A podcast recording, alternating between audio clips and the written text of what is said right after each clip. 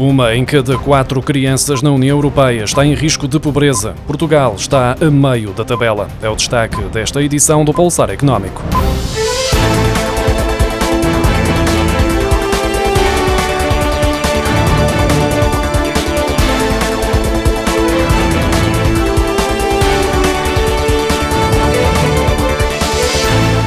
Ano passado, cerca de uma em cada quatro crianças na União Europeia encontrava-se em risco de pobreza ou de exclusão social, segundo os dados divulgados esta quinta-feira pelo Eurostat. Portugal está a meio da tabela, com 21,9% das crianças nesta situação. Os dados mostram que no ano passado, 24,2% das crianças com menos de 18 anos residentes no espaço comunitário corriam risco de pobreza ou de exclusão social, o que corresponde a um aumento de 22,8% face a 2019. Quanto aos adultos entre os 18 e os 24 anos, este indicador é de 21,7% e os idosos com 65 ou mais anos em situação idêntica representam 20,4%. Também nos adultos e nos idosos, o risco de pobreza aumentou em 2020, um ano marcado pela pandemia que afetou os rendimentos de uma grande parte da população. Isto porque em 2019, 21,1% dos adultos encontravam-se nesta situação, além de 19,4% das pessoas com 65 anos ou mais preço médio das casas em Portugal aumentou 6,8% no segundo trimestre, com um metro quadrado a valer 1.268 euros. O que não é novidade nestes dados do Instituto Nacional de Estatística é o facto de Lisboa continuar na liderança da tabela das cidades onde é mais caro comprar casa, com um metro quadrado a custar 3.497 euros, quase três vezes mais do que a mediana nacional. Se a análise for feita por regiões, é o Algarve que registra o preço por metro quadrado mais elevado do país, com um valor médio de 1.875 euros, à frente da área metropolitana de Lisboa, com 1.757 euros por metro quadrado, da região autónoma da Madeira, onde são praticados, em média, 1.460 euros por metro quadrado, e da área metropolitana do Porto, com 1.333 euros por metro quadrado. Em termos de evolução de preços, foi na região autónoma da Madeira e na área metropolitana do Porto, onde os preços mais subiram, na ordem dos 11,5%.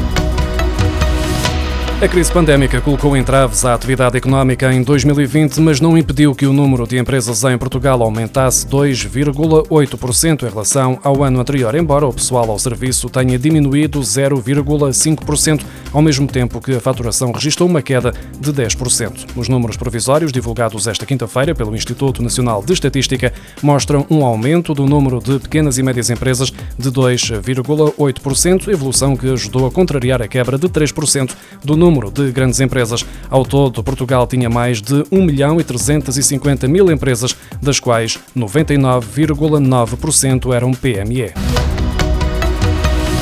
A estimativa rápida divulgada esta quinta-feira pelo Instituto Nacional de Estatística mostra que as exportações portuguesas registaram um aumento de 12,3% no terceiro trimestre, enquanto as importações cresceram 20%, isto quando comparado com o mesmo período do ano passado. Já se a comparação for feita com o terceiro trimestre de 2019, antes da pandemia, nota-se uma subida de 8,9% nas exportações e de 5,3% nas importações.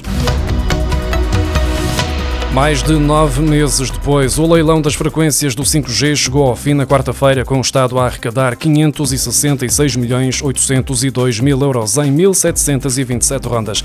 A Autoridade Nacional de Comunicações vai agora concluir o processo com a atribuição dos direitos de utilização das frequências aos operadores de telecomunicações e outras empresas que também licitaram o espectro.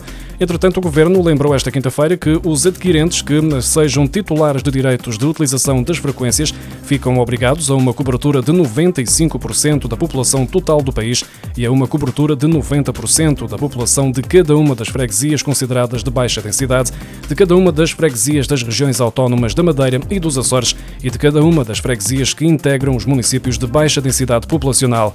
Estas medidas foram definidas até 2025, com metas intermédias até ao final de 2023 e de 2024. Os operadores de telecomunicações, Vodafone, NOS e Mel, já têm uma parte das suas suas redes pronta a operar em 5G e assim que estiverem autorizados a utilizar as frequências será aberta aos utilizadores, o que deverá acontecer dentro de algumas semanas. Apesar do orçamento do Estado para 2022 ter sido chumbado, o Governo decidiu aprovar esta quinta-feira em Conselho de Ministros o desconto de 10 cêntimos por litro de combustível até 50 litros por mês. A medida entra em vigor a 10 de novembro e vai prolongar-se até março de 2022, o que representará um custo estimado de 130 milhões de euros. O desconto será acreditado através do e-voucher e representa uma poupança mensal de 5 euros. A generalidade dos automobilistas ouvidos por todo o país dizem que seria preferível assistir a um desconto efetivo na carga fiscal aplicada à gasolina e ao gasóleo, permitindo a todos o acesso à medida.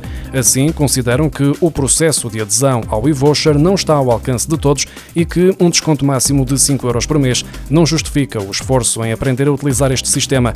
Juntam-se ainda os automobilistas que vivem perto da fronteira com Espanha e que optam por abastecer no país vizinho. A diferença de preços que supera os 30 cêntimos por litro de gasolina torna irrelevante a medida do governo português.